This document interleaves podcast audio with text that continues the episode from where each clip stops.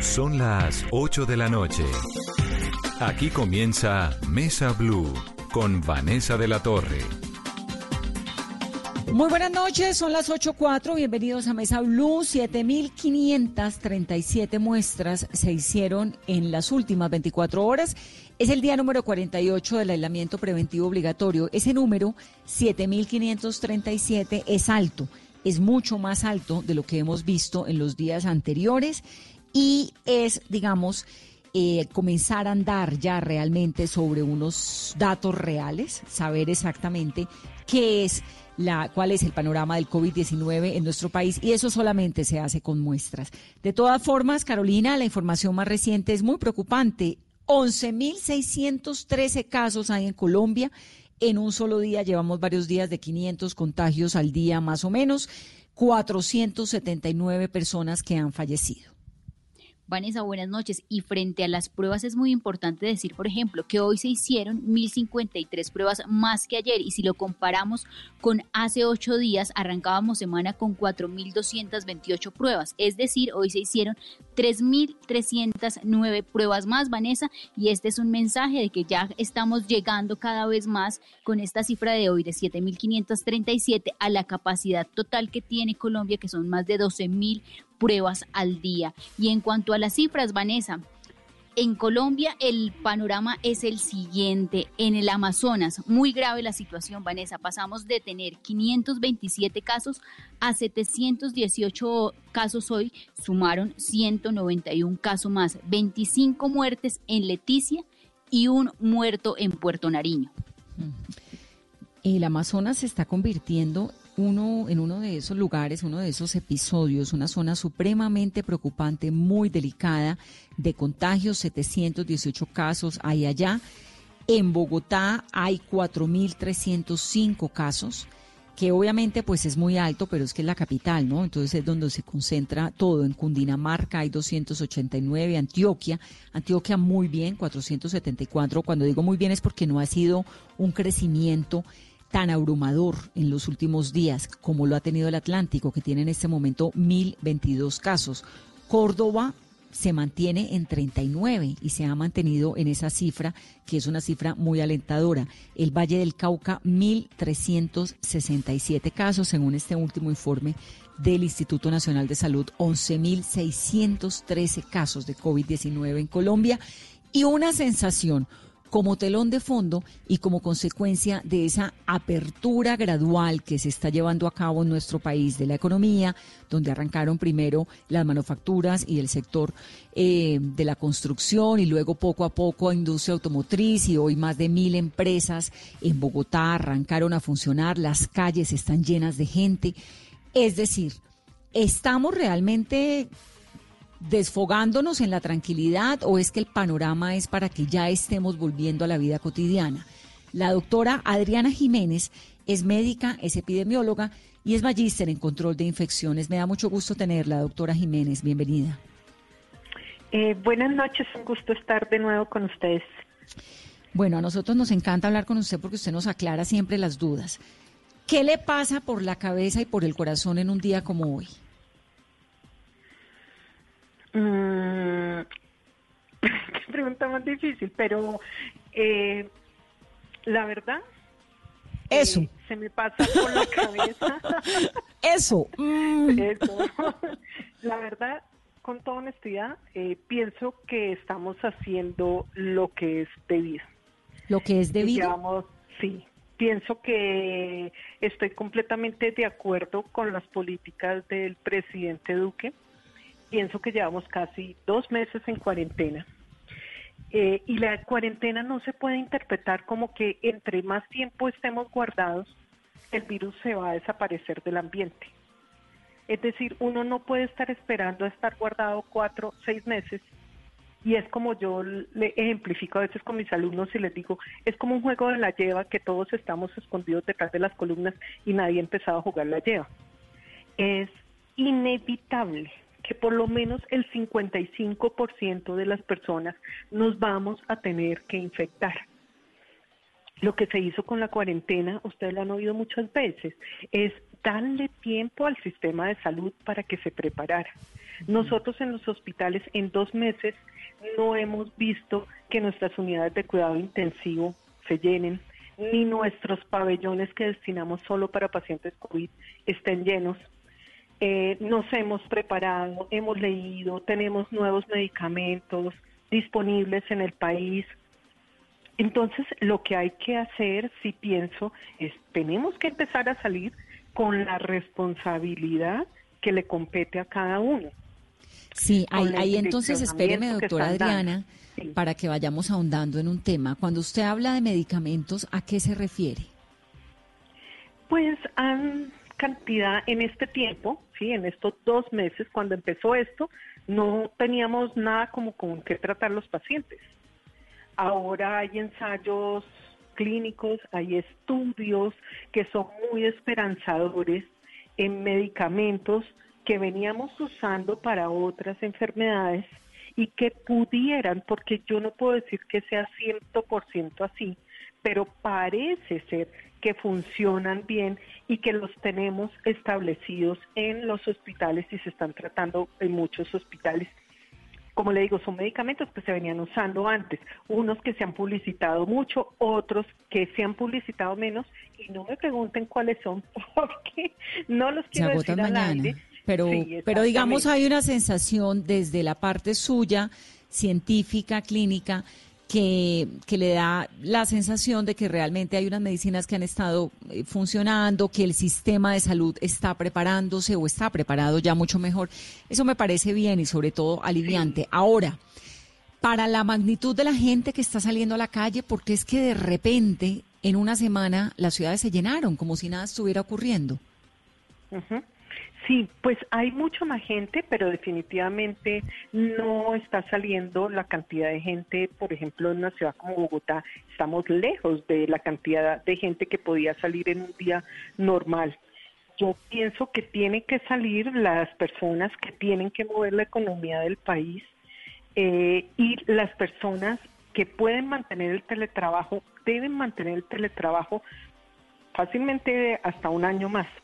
Si algo bueno pienso yo que dejó esta pandemia es que muchos empresarios que estaban acostumbrados o que creían que el trabajador no iba a trabajar si no lo veían allí sentado ocupando silla, pues se dieron cuenta que las personas sí son productivas en su casa y es más, que trabajan mucho más en su casa. Entonces podemos mantener todavía más tiempo este modelo de, de trabajo para no saturar las oficinas y no saturar el transporte público.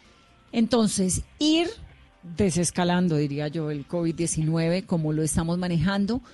Pero ¿qué hacemos con estas? Hay un montón de gente que uno ve que, bueno, hay unos que tienen que salir. Y fíjese, yo no sé si, si usted tiene la misma sensación que tengo yo, pero la gente que tiene que salir a trabajar está protegida, está consciente, tiene todos sus mecanismos de bioseguridad, sus manos, mejor dicho, todo, y uno los ve, ¿no? Como muy juiciosos en el transporte público, gente muy consciente pero hay otra cantidad de gente con una inconsciencia altísima que salen como si nada, sin tapabocas, que dicen, no, que lo del COVID, eso no. Eh, ¿Qué se hace pues allí? Yo, yo diría que por lo menos en Bogotá, me han contado que en otras ciudades la gente no es tan juiciosa, pero en Bogotá yo trabajo en el Hospital San José en el centro, eh, allí se concentra mucha gente, veo todos esos sectores de mecánica y eso, están allí demasiada gente, y yo los veo usando su tapabocas y los veo usando tapabocas desde hace mucho tiempo. Yo creo que en parte en Colombia hubo como una entre comillas, una desobediencia civil. ¿Y a qué me refiero? Eh, si ustedes recuerdan, muy al inicio de esta pandemia, ¿se acuerdan cuando seguimos en Colombia lineamientos de la OMS que decían que no, el tapabocas comunitario, no, eso no es necesario? Y después eh, tuvieron que dar marcha atrás con esa recomendación. Y mucha gente, pues la gente lee, ve los noticieros y veía lo que venía de China y decía, oiga, en la comunidad todo el mundo anda con tapabocas y si usted se da cuenta en Bogotá, la gente adoptó rápidamente la cultura del tapabocas. Es muy raro ver a alguien sin tapabocas. Pero, no, no, no en todo Bogotá, porque hay unas zonas en Kennedy, por ejemplo, que es una, pues localidad de altísimo riesgo en este momento, no necesariamente. Incluso en, en el norte de Bogotá, en la 72. Hoy salí porque tuve, pues saqué a las niñas a dar una vueltica en carro, aprovechando lo del permiso, ¿no? Para que se airaran también. Y, y, había gente sin tapabocas. A mí me sigue llamando un montón la atención eso, porque no reiteramos y explicamos para qué es que es tan importante el tapabocas. El tapabocas es muy importante porque así usted usa un tapabocas de tela, que no necesariamente va a ser una mascarilla quirúrgica, no va a ser un tapabocas médico como un N95, un tapabocas eh, corriente que utiliza una persona y lo utiliza la otra persona, pues va a disminuir el número de partículas, de goticas que salen al ambiente y al otro también le va a ayudar a protegerse, a utilizar, a aspirar, digamos, esas gotitas que vienen desde eh, la otra persona. La otra cosa que hay que trabajar mucho, y yo diría así como hace nuestra alcaldesa, y salir un día y decir se prohíbe, por decreto, se prohíbe que ustedes usen guantes porque el guante sí es la cosa más antihigiénica que puede haber. Totalmente de acuerdo. Le pongo un ejemplo. Usted va a un supermercado. La niña de la caja está usando el mismo par de guantes todo el día. No, no, no. Entonces, y estás pasando el microbio de un lado al otro. Y nadie se lava las manos porque está convencido de que los guantes son limpios. Entonces, cada vez que esa niña del supermercado termine de atender a un cliente, pues utiliza su alcohol glicerinado y no contamina todas las cosas cuando las va pasando.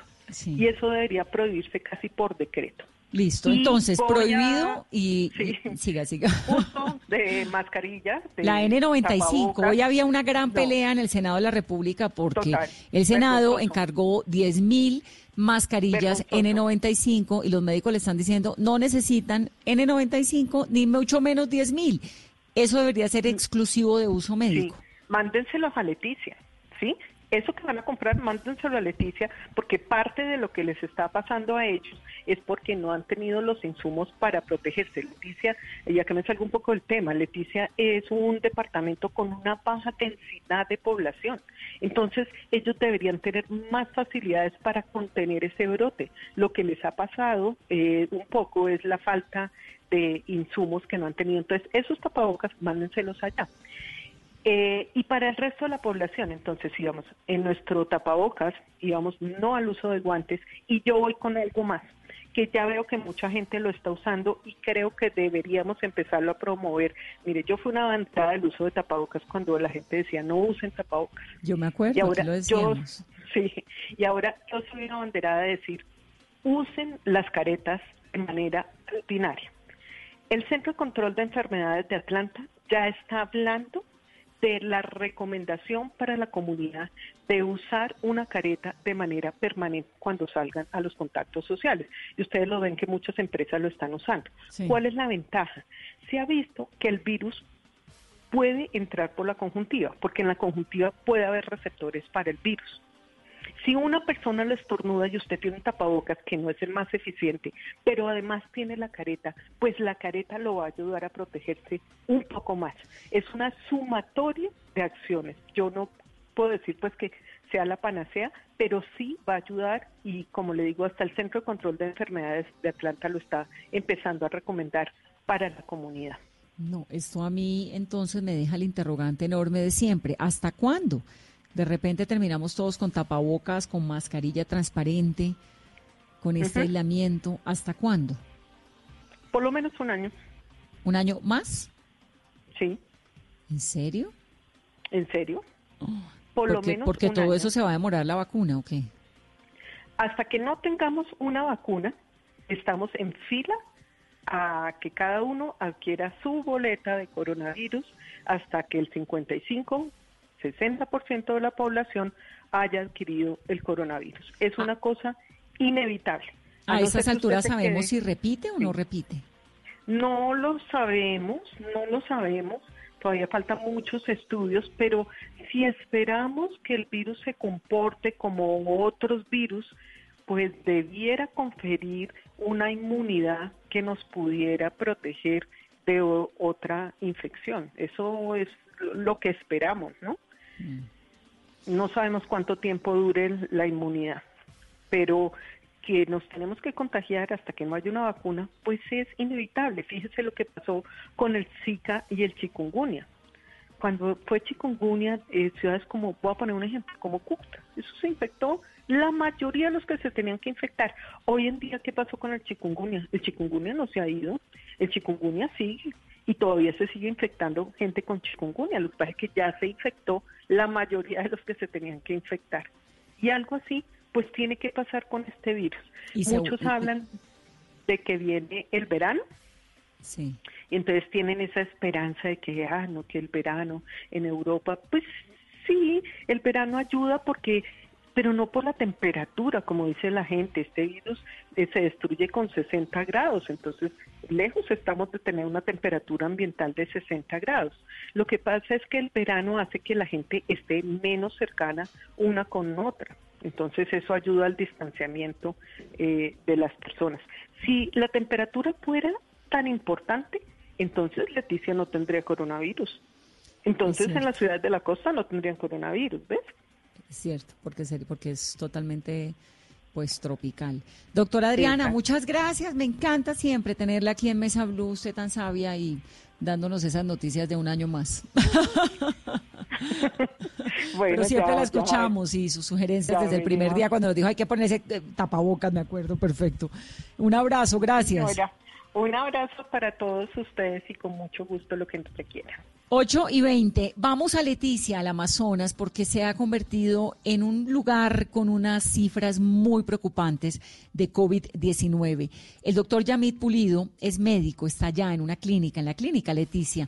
Bienvenido, doctor, un gusto tenerlo. Muy buenas noches, eh, muchísimas gracias por la invitación. ¿Usted es de dónde? Eh, yo soy bogotano, pero hace aproximadamente unos nueve años me radiqué aquí después de que dejé servicio social obligatorio me enamoré de esta tierra y pues me quedé acá. ¿Usted se, ¿Usted se fue a hacer el rural en el último año de medicina y se quedó en Leticia? Correcto. Sí, acá es una tierra maravillosa. Me enamoré, me enamoré de este, de este lugar, de, la tranquilidad, de las personas, de la seguridad que hay acá. La tranquilidad es, es algo muy, muy bonito que, que existe acá en Colombia. ¿Usted está a cuánto de Brasil? Eh, Brasil, eh, prácticamente eh, Tabatinga y Leticia prácticamente es una misma ciudad, la divide una línea imaginaria que es cruzar una calle y ya uno está en Brasil. Entonces eh, la cercanía es inmediata. ¿Y cuál es la situación del hospital en el que usted trabaja? Usted trabaja en la clínica Leticia, ¿no? Que es una clínica privada.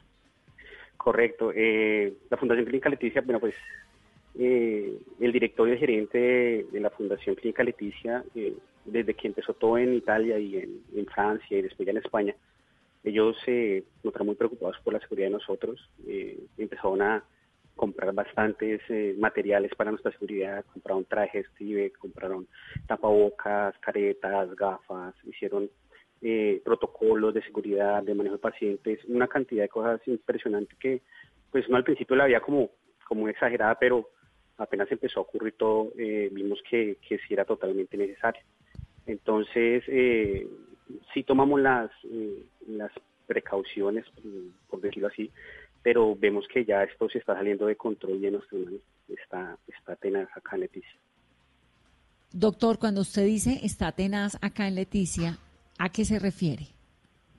Bueno, pues eh, nosotros acá en Leticia contamos con, bueno, la clínica Leticia, eh, el hospital, no sé en qué situación está en el momento, pero en la clínica Leticia tenemos una, una disponibilidad de camas de unidad de cuidado intermedio 5, eh, las cuales siempre estaban pues relativamente llenas, eh, se remitía uno o dos pacientes a la semana para unidad de cuidado intensivo. Cuando empezó a llegar el virus, después del primer caso, eh, todos quedamos sorprendidos porque son pacientes que no vemos normalmente. Es decir, son pacientes que eh, en unos días se deterioran rápidamente. ¿sí? Eh, hacemos los exámenes, eh, tomografías, las cuales nos muestran los pulmones muy mal y vemos que la necesidad de remitir a esos pacientes y darles un manejo en nivel superior es inmediata. Pero afortunadamente acá no tenemos una unidad de cuidado intensivo, tenemos una unidad de cuidado intermedio a la cual pues en este momento tenemos tres ventiladores que son digamos que son de transición, o sea, no son ventiladores para que un paciente quede acá 20 días, que más o menos duran esos pacientes eh, con intubación, sino es un, es un momento que es de transición mientras se va para unidad de cuidado intensivo. Entonces, empezar a afrontar diariamente pacientes intubados, pacientes que se deterioran tan rápidamente, es la angustia de ver pacientes que llegan mm, relativamente bien y unos días están ya con dificultad respiratoria, tenemos que remitirlos, no tenemos que intubarlos, eh, ya están intubados y vemos que en muchas, eh, en muchas ocasiones, a pesar de todo lo que hacemos, eh, de todo lo que hacemos por ellos, pues desafortunadamente no es suficiente. Sabemos que, que son batallas que, que, lideramos diariamente y pues estamos viendo que pareciera que estamos perdiendo la guerra. Doctor, y ustedes están perdiendo esa guerra porque les faltan unidades de cuidados intensivos, les faltan personal médico, intensivistas, terapeutas respiratorios y también esos traslados que se están haciendo, ¿cuánto se demoran cuando tienen pacientes críticos? Sí, eh, bueno, son, varios puntos, ¿no? El primero, pues, eh, montar una, una unidad de cuidado intensivo es algo que requiere mucho tiempo porque eso necesita eh, al, pues, primero dinero, otra cosa es la parte estructural, que eso se ha demorado un tiempo y tiempo en este momento no tenemos. Entonces montar una unidad de cuidado intensivo en estos momentos, Leticia, pues eh, no, no, es, eh, no es urgente. Lo que sí necesitamos es que venga personal eh, o equipos de trabajo para unidades de cuidados intermedios o que tengan eh, manejo de estos pacientes, es decir, intensivistas, eh, urgenciólogos, terapeutas. ¿Por qué? Porque, por ejemplo, en la clínica Leticia únicamente contamos con un médico familiarista y un médico internista, los cuales prácticamente están haciendo turnos de 24 horas. Los médicos estamos haciendo turnos de 12 horas, eh, totalmente agotados. es muy, muy angustiante ver que todo el momento o cada rato están llegando pacientes eh, de los cuales pueden deteriorarse muy rápidamente. Doctor, pero en, ese momento hay 718 casos en Leticia.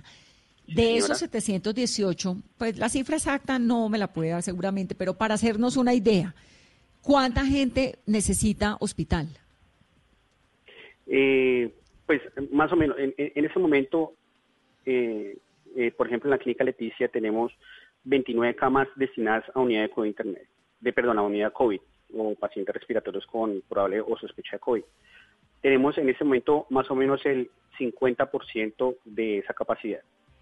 Pero vemos que como está creciendo tan exponencialmente esto, en cualquier momento va a colapsar. O sea, no queremos esperar a que ocurra esto para, para, para poder tomar medidas, ¿no? O sea, tenemos que tomar las medidas de ya, necesitamos más camas, es decir, si tenemos 30 camas para, para COVID, pues necesitamos por lo menos otras 30 más, porque va a llegar el momento, como está creciendo tan exponencialmente esto, va a llegar el momento que va a colapsar y a pesar de que estemos preparados, que hayamos hecho la parte de infraestructura, de protocolos, de seguridad, pues no vamos a tener la capacidad para atender a todos estos pacientes. Esos pacientes que ustedes están manejando en Leticia, ¿Son de dónde? ¿Qué población eh, es? ¿Población indígena? ¿Es población eh, brasilera mezclada con colombianos? ¿Qué? ¿Cuál es como el, el, género, el análisis que han hecho ustedes de la cantidad de personas que tienen eh, coronavirus en Leticia? Pues nosotros somos una clínica privada, pues la gran mayoría de los pacientes que ingresan son pacientes que están pues de los contributivos, se puede decir, pero estamos recibiendo todo, o sea, subsidiado, contributivo lo recibimos gran porcentaje de los pacientes que ingresan son indígenas, porque gran porcentaje de la población de acá es indígena. Entonces, eh, sí vemos bastantes indígenas, bastante población, por ejemplo, que vive en Brasil o vive en Leticia, pero trabaja en Brasil o trabaja en Leticia. ¿Sí? Entonces, son personas que, por ejemplo, eh, colombianos que viven en Brasil, pero tenían que trabajar acá en Leticia y se transportaban para acá o viceversa. Es una población que, eh, pues, es mixta, se puede decir, pacientes que son eh, brasileros eh, con seguridad colombiana o colombianos también con seguridad acá, también indígenas. Eh, en sí la variedad es, es total. Doctor, usted tiene COVID-19, ¿cierto? Sí, señora. ¿Cuándo y cómo se lo diagnosticaron? bueno, pues durante la primera parte que hubo acá en Leticia, pues apenas llegó el primer caso positivo, eh, un, médico eh, también eh, fue de los primeros casos y junto a él se tuvieron que aislar más o menos siete médicos. Entonces, eh, la carga laboral pues que nos tocó realizar fue un poco más alta, es decir, nosotros atendíamos eh, pacientes eh, respiratorios todo el día, prácticamente 12 horas diarias, y durante ese periodo pues yo notifiqué y pues vi y atendí a varios pacientes con probabilidad de COVID. más adelante la Secretaría Departamental me llama y me dice que pues me recomienda que me haga una prueba porque eh, pues eh, varios pacientes, muchos pacientes de los que atendí eh, son positivos para COVID-19, varios pacientes de los que intubamos son COVID-19, entonces ahí accedo a, hacer la, a realizar la prueba. Apenas realicé la prueba, prácticamente al otro día empecé a tener síntomas que es falta de, pues no tenía olfato ni sentía el gusto de los alimentos. Más adelante empecé a sentir fatiga y, a los siete días, el, el 7 de, de mayo, eh, pues me, dijeron que, era, pues tenía el COVID-19. ¿Y, ¿Y cómo se ha sentido, doctor, en estos días, pues después de que le hicieron la prueba, se conoce el resultado? Porque también debe ser muy frustrante que queriendo ayudar y en esa guerra que ustedes están librando con lo poco que tienen, terminar siendo víctima del coronavirus. Sí, es, es muy eh, es, frustrante porque pues uno quisiera estar allá, ¿no? Uno quisiera estar ayudando, uno quisiera estar eh, atendiendo pacientes, dar todo para ayudar a los compañeros, eh, pero afortunadamente no puedo. No puedo hasta que cumpla por lo menos 14 días desde que me tomó una prueba y después de eso, pues, eh, que la prueba salga negativa. Y si es negativa, ahí sí podría volver a, iniciar mi labor. Es decir, más o menos hasta el 20 podría yo iniciar mi labor nuevamente. Entonces es un poco frustrante ver todo desde acá ver que ellos allá están todos los días corriendo por pacientes, eh, ver que están corriendo por remisiones, por intubar, por buscar el terapeuta, por buscar eh, el anestesiólogo, y uno acá pues sin poder hacer nada es, bastante, bastante frustrante. Doctor, ¿y usted está aislado en su casa, su esposo, su hijo?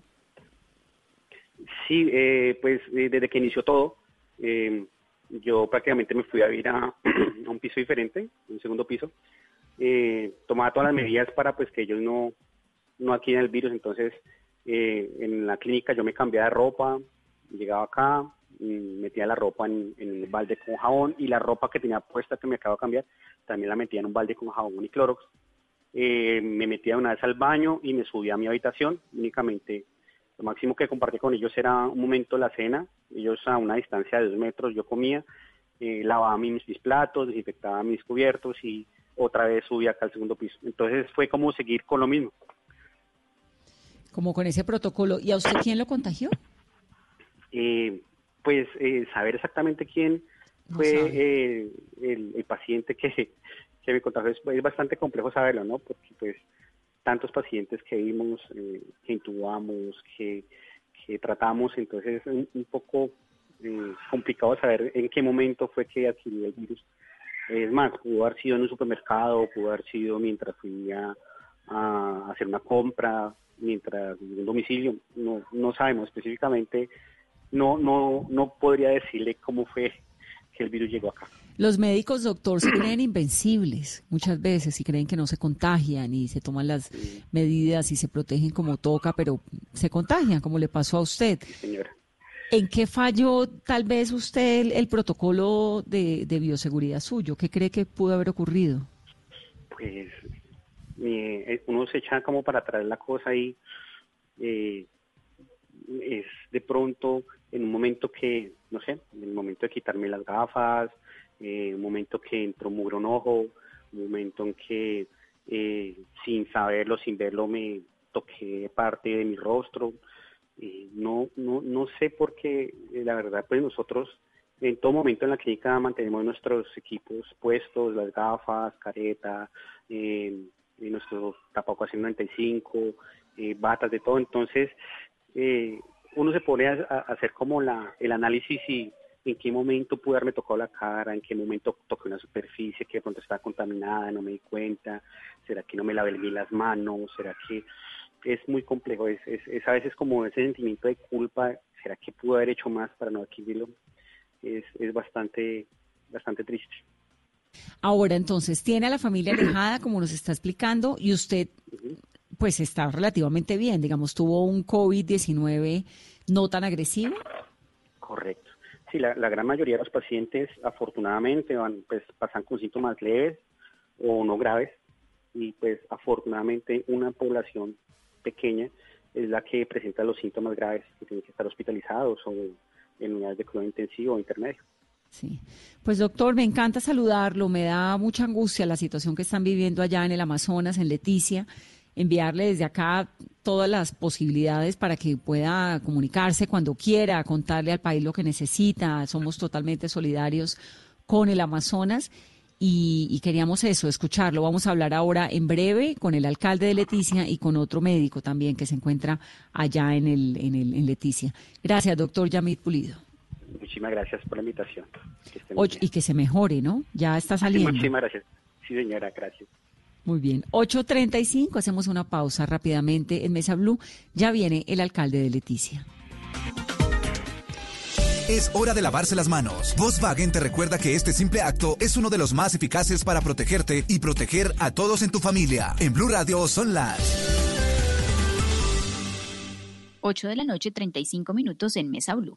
Y a esta hora en Blue Radio tenemos recomendaciones e información importante para todos nuestros oyentes. Para Volkswagen la seguridad es una prioridad en todo momento. Y este es el momento de protegerte de lavarte las manos, de distanciarte socialmente y de tener paciencia. Pero también es la hora de aprovechar el tiempo en familia, de reconectarte y de disfrutar la compañía de los que más quieres. Es un mensaje de Volkswagen. Seguimos con más aquí en Blue Radio.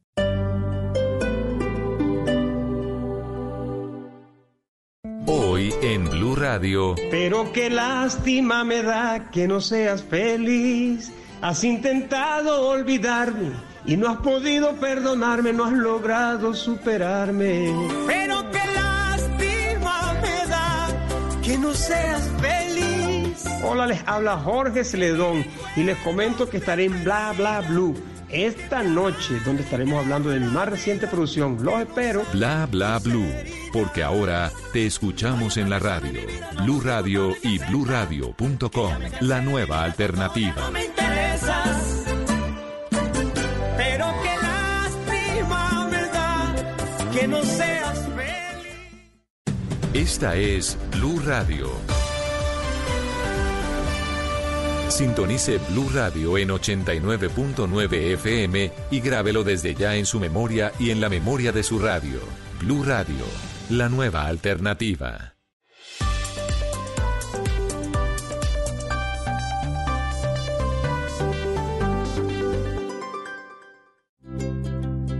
¿Qué es ser mamá? Ser mamá es enseñar.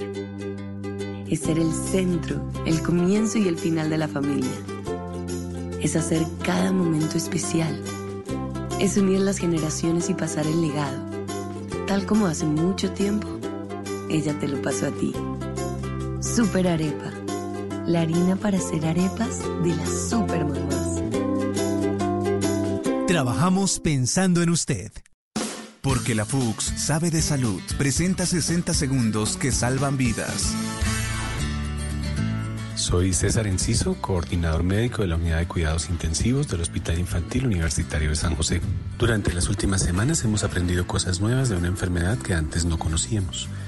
Nos ha llamado la atención que en nuestro país el comportamiento de la enfermedad ha sido diferente y el número de casos graves que han llegado a las unidades de cuidado intensivo mucho menor que en otros países. Eso nos hace pensar en la importancia de cumplir las normas, evitar el contacto cuando no sea necesario y evitar salir de casa cuando lo podamos hacer. Salvar vidas es una gran decisión. Estudia en la FUX y haz parte del equipo de valientes que ponen su vocación y conocimiento al servicio de la salud de la humanidad. Más información en www.fuxsalud.edu.co. Vigilado Mineducación. En la Universidad de los Andes tomamos la iniciativa de generar alianzas para masificar las pruebas de detección de COVID-19 y así ayudar a tomar mejores decisiones. Únete tú también, dona en www.lapruebasdetodos.com. Con tu ayuda podremos hacer más. Universidad de los Andes, institución sujeta a inspección y vigilancia por el Ministerio de Educación Nacional. Estás escuchando Blue Radio. Aprovecha este espacio para descubrir nuevas pasiones. ¿Sabes tocar algún instrumento? ¿Te gusta pintar? ¿Cocinar? Es tiempo de cuidarnos y querernos. Banco Popular. Siempre se puede. Por cada abrazo y beso de una mamá, por cada consejo, regaño y palabra de aliento que le da a sus hijos, nace un colombiano listo para salir al mundo a brillar y cumplir sus metas. Porque cuando alguien cree en ti, todo lo que te propones es posible. Ven al Banco Popular. Hoy se puede. Siempre se puede. Somos Grupo Aval, vigilado Superintendencia Financiera de Colombia.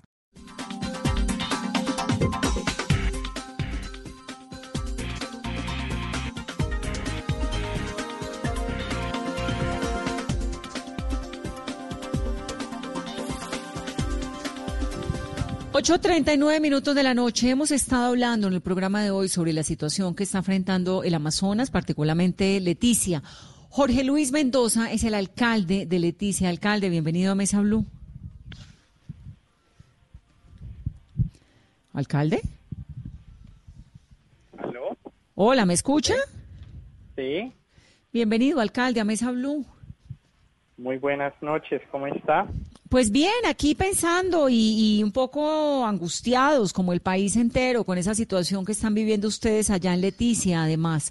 ¿Cómo está el panorama hoy?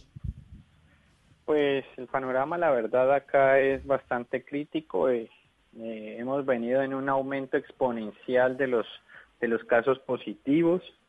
Hemos estado, pues, estudiando nuevas estrategias para para tratar de mitigar eh, el impacto del coronavirus acá en nuestro municipio. Desde el fin de semana antepasado venimos decretando toque de queda los fines de semana, ley seca. Hoy, hoy iniciamos un nuevo decreto con unas nuevas medidas, las cuales son eh, restringir aún más eh, la salida de las personas. Vamos, estamos implementando un pico y cédula alternado simultáneamente o simultáneamente, perdón, con un pico y género, para que en un horario establecido salgan las personas con, con número de dígitos, con dos números de, o sea, los últimos, el, último dígito de la cédula eh, mezclado con, con el sexo de la persona o el, o el género de la persona. Sí, pico en género, como, como en Bogotá, que además es más fácil identificar si es hombre o mujer el que está en la calle.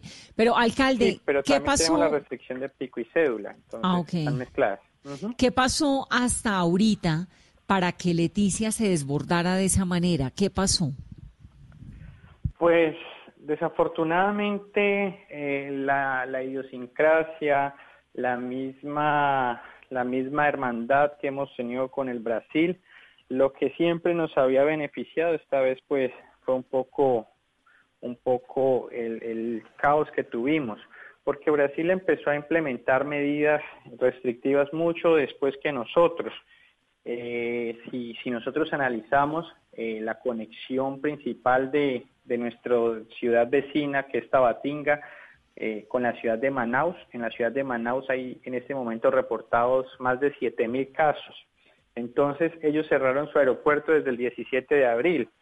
Durante todo ese tiempo anterior estuvieron llegando personas del Brasil y como de, Manaus y como muchas personas que vivimos en Leticia tenemos mucha familia en el lado del Brasil y esta frontera es demasiado permeable, es una frontera demasiado compleja.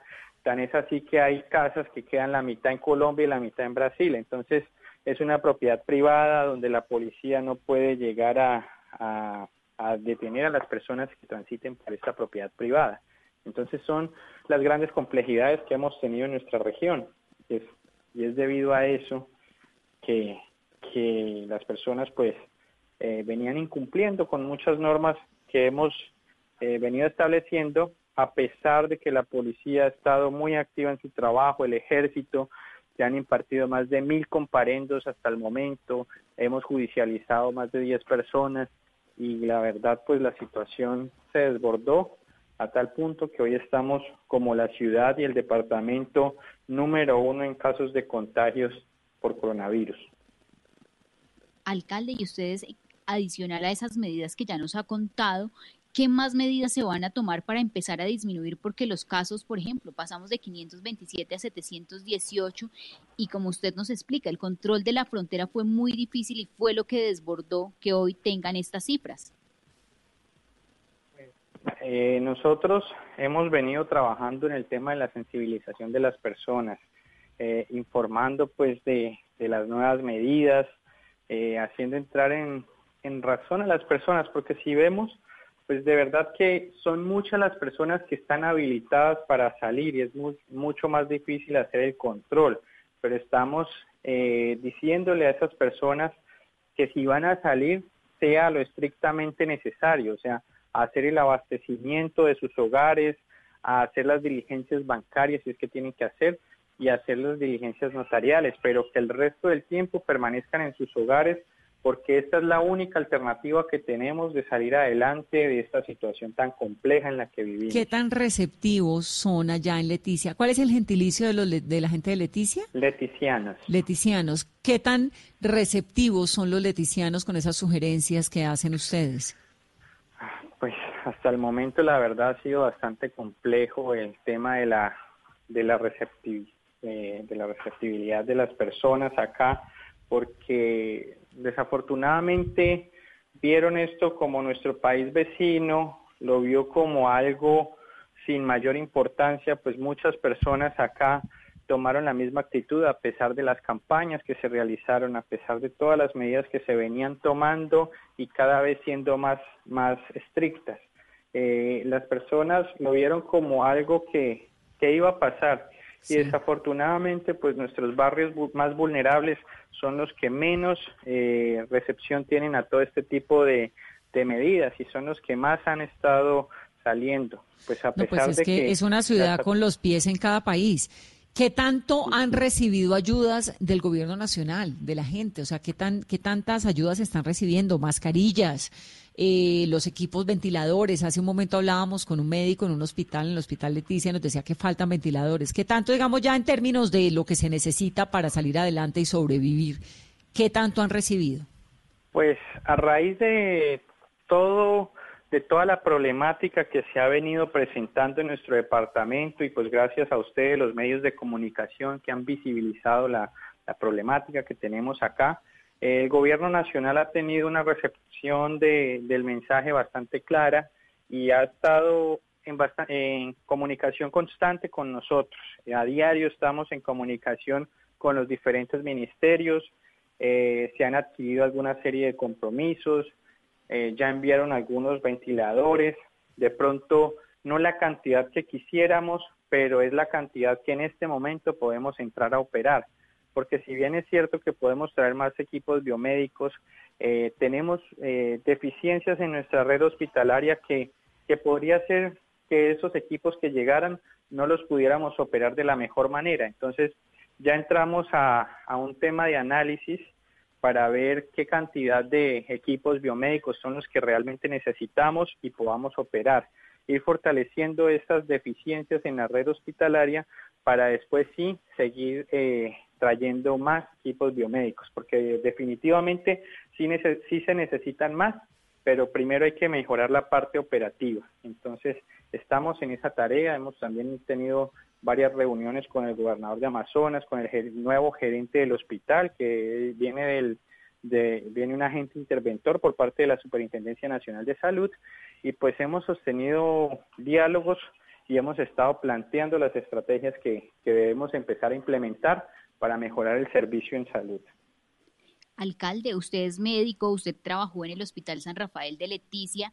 En esa parte operativa nos han llegado fotos impresionantes de la infraestructura del hospital. Para complementar esa parte operativa, ¿qué necesitan? Por ejemplo, ¿cuántos médicos, cuántos especialistas? Y así poder mitigar de cierta manera el impacto que, que está teniendo el coronavirus en su municipio. Pues la parte asistencial de nuestro hospital siempre ha estado trabajando con un 50% aproximadamente del personal que se necesita, porque la ciudad ha venido creciendo, pero la infraestructura hospitalaria de nuestro departamento es bastante reducida, es poco lo que se ha avanzado. Eh, la parte, digamos, que en este momento una de las principales falencias que tenemos eh, viene siendo nuestra planta de oxígeno y es por eso que no podemos adquirir más equipos biomédicos hasta que no se pueda garantizar una planta de oxígeno que tenga una mayor eh, capacidad de producción.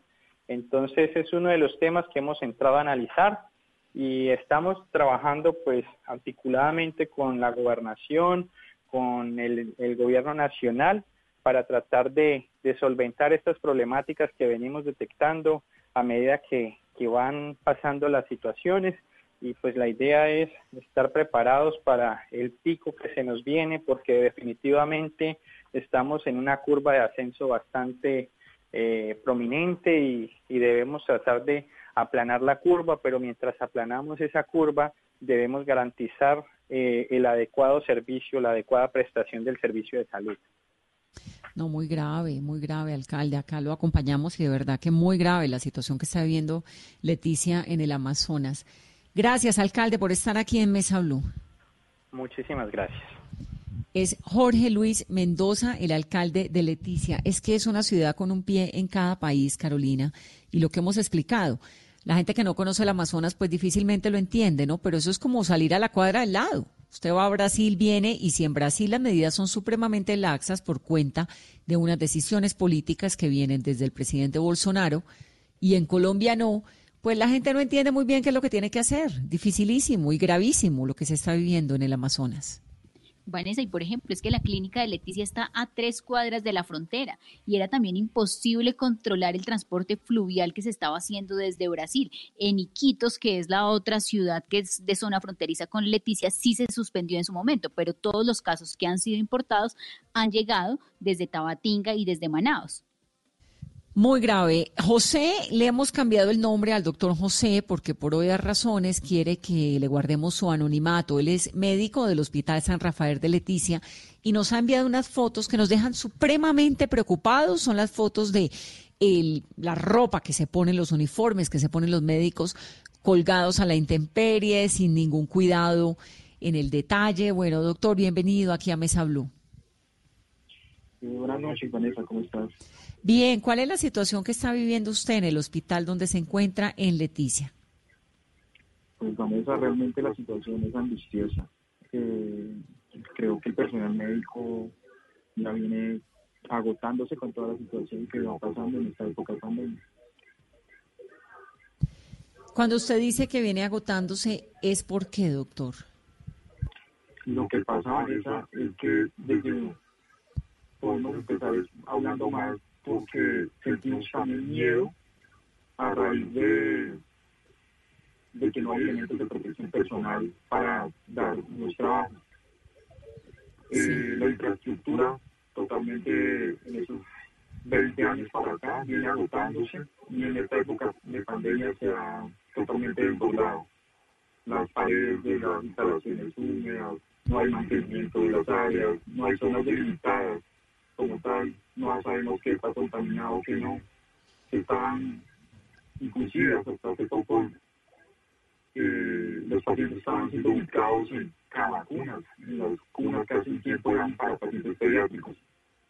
No hay oxígeno a flujo continuo, todo se hace por medio de vallas de oxígeno. El hecho de tener ventiladores y todo eso no va a ser útil porque no hay un flujo continuo de oxígeno. Eh, no le entiendo muy bien por lo de la distorsión de la voz, doctor. Me toca ahí cambiar un poquito el, el, Yo le entiendo el tema de mantener la privacidad y la idea es esa que usted puede hacer una denuncia, pero si no hacemos la denuncia bien, pues nadie nos va a oír porque es que con esa distorsión no se está entendiendo. ¿Me escucha? Sí, sí, sí, Bueno, primero que todo hablaba sobre los elementos de protección personal que no están. Eh, actualmente el personal viene trabajando con material donado.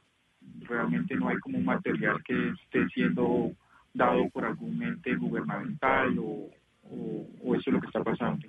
La infraestructura realmente está totalmente acabada. El mantenimiento de las áreas es totalmente malo. No hay zonas delimitadas. No, no sabemos qué está contaminado y qué no si pedimos ventiladores, creo que va a llegar momentos, no, no es útil realmente si nos llegan, por ejemplo, muchos ventiladores, no va a haber como tal una eh, flujo continuo y los pacientes no van a ser, pues no va a ser útil todo el tema de ventiladores. No tienen ventiladores suficientes. no tienen elementos de trabajo, nos está diciendo, ¿verdad? Pacientes, ¿cómo están las salas de cuidados intensivos medios? Porque ustedes no tienen cuidados intensivos. Realmente no hay como tal una sala de cuidados intensivos. Es una, es una mentira total decir que, que, que existe un área de cuidados intensivos. Realmente es un área de transición de urgencias, un área ampliada del servicio de urgencias. ¿Los pacientes que están atendiendo son pacientes mayores, menores, niños? Eh, no, eh, la edad en estos casos viene apareciendo desde muy temprana edad, 40 años, más o menos un límite entre 20 y 90 años. Pues doctor, es una lástima. Queríamos hablar con usted. Hablamos más temprano con el doctor Yamit Pulido también de la Clínica Leticia, con el alcalde, con una epidemióloga que nos trata de explicar un poco la situación aquí en Bogotá y todas las noches sumándonos a este llamado colectivo de autocuidado, porque ahora pues que hay tanta gente saliendo y que relativamente vuelve la normalidad a la ciudad, lo que nos queda es cuidarnos. Un saludo, gracias por estar en Mesa Blue y por contarnos esa dramática situación del, de la, del hospital de Leticia. Dígame, doctor. Vanessa, yo quisiera como también eh, hablar un poquito sobre el tema. Me parece que la, la, situación es mucho más grave de lo que estamos eh, viendo por televisión o por radio. La situación es totalmente alarmante. No, las imágenes, inclusive las fotos, no son lo suficientemente gráficas que puedan explicar la situación actual de Leticia y su hospital. Eh, yo realmente pienso que, que, aquí hay que hacer una intervención muchísimo más grande. Eh, las cifras de contagios va a haber un pico grandísimo y que totalmente el hospital y todo el servicio eh, hospitalario está, está, está listo para lo que viene. Difícilmente vaya, no, no creo que haya un buen pronóstico para eso realmente la situación, no sé qué, qué, va a pasar. No hay un personal de salud suficiente en número para atender lo que viene. Doctor, ¿y usted está usted trabaja en qué área específicamente? Eh, trabajo en el hospital, Vanessa, trabajo en el hospital y estoy muy consciente de lo que de lo que está pasando dentro de ese hospital. ¿Usted es de dónde? se viene enfermando, ya hay auxiliares de enfermería contagiados con sintomatología, hay enfermeras jefes y hay, hay médicos enfermos por coronavirus y, que empiezan a presentar síntomas. ¿Usted es de dónde, doctor? ¿Esto está haciendo su eh, rural allá o usted se quedó a vivir allá? Estoy radicado en Leticia, Está radicado en Leticia. Doctor, gracias. Que su voz se escuche por el país entero. Gracias por estar en Mesa Blue. Eh, sí, Vanessa es la situación que se está viviendo en Leticia y el llamado que hacen los médicos, el SOS, el llamado de auxilio, Carolina, que están haciendo los médicos que dicen esto se está desbordando. Pues claro, hay 718 casos en Leticia, solamente en Leticia, y hay 29 pacientes hospitalizados en este momento, ¿no? Que eso es el 50% de la capacidad hospitalaria que tiene Leticia, es que es una ciudad también muy pequeña. Vanessa, y en esas cifras hay 655 personas que están con COVID en su casa, 8 recuperados, y hay niños, Vanessa, de los 0 a los 10 años hay 31 niños y de los 11 a los 18 hay 48 casos de coronavirus. Y han sido enfáticos los médicos de Leticia Vanessa que no necesitan tantos ventiladores, necesitan también es operatividad, necesitan también apoyo para la infraestructura, lo de la planta de oxígeno del hospital eh, de Leticia, el Hospital San Rafael, es muy grave. O sea, pueden llegar los ventiladores, pero si la planta no tiene la suficiente capacidad, va a ser imposible utilizarlos de la mejor manera. Claro, es como si le dan a usted un avión, pero ¿y de qué le sirve que le regalen un avión donde lo parquea? ¿Qué hace con él? ¿Cómo lo vuela? ¿Con qué lo anda? ¿No? Lo mismo, pues no tienen lo más elemental, que es la energía para poder hacer funcionar esos aparatos que necesitan. Es muy preocupante la situación de Leticia en el Amazonas. Queríamos sumarnos a este llamado, a este SOS que está haciendo el país a que volteemos a mirar al Amazonas. Cuando hablamos del pulmón del mundo, es en serio, y allá se está eh, desbordando esta situación del COVID-19. Son las 8.58, que tengan una muy feliz noche, gracias por acompañarnos, un buen comienzo de semana. Por favor, quédense en casa, no salgan si no necesitan, y si salen, cuídense. Esto no está todavía al otro lado de la página. Nos falta mucho aún. Cuidémonos. Feliz noche. Gracias. Es Mesa Blue.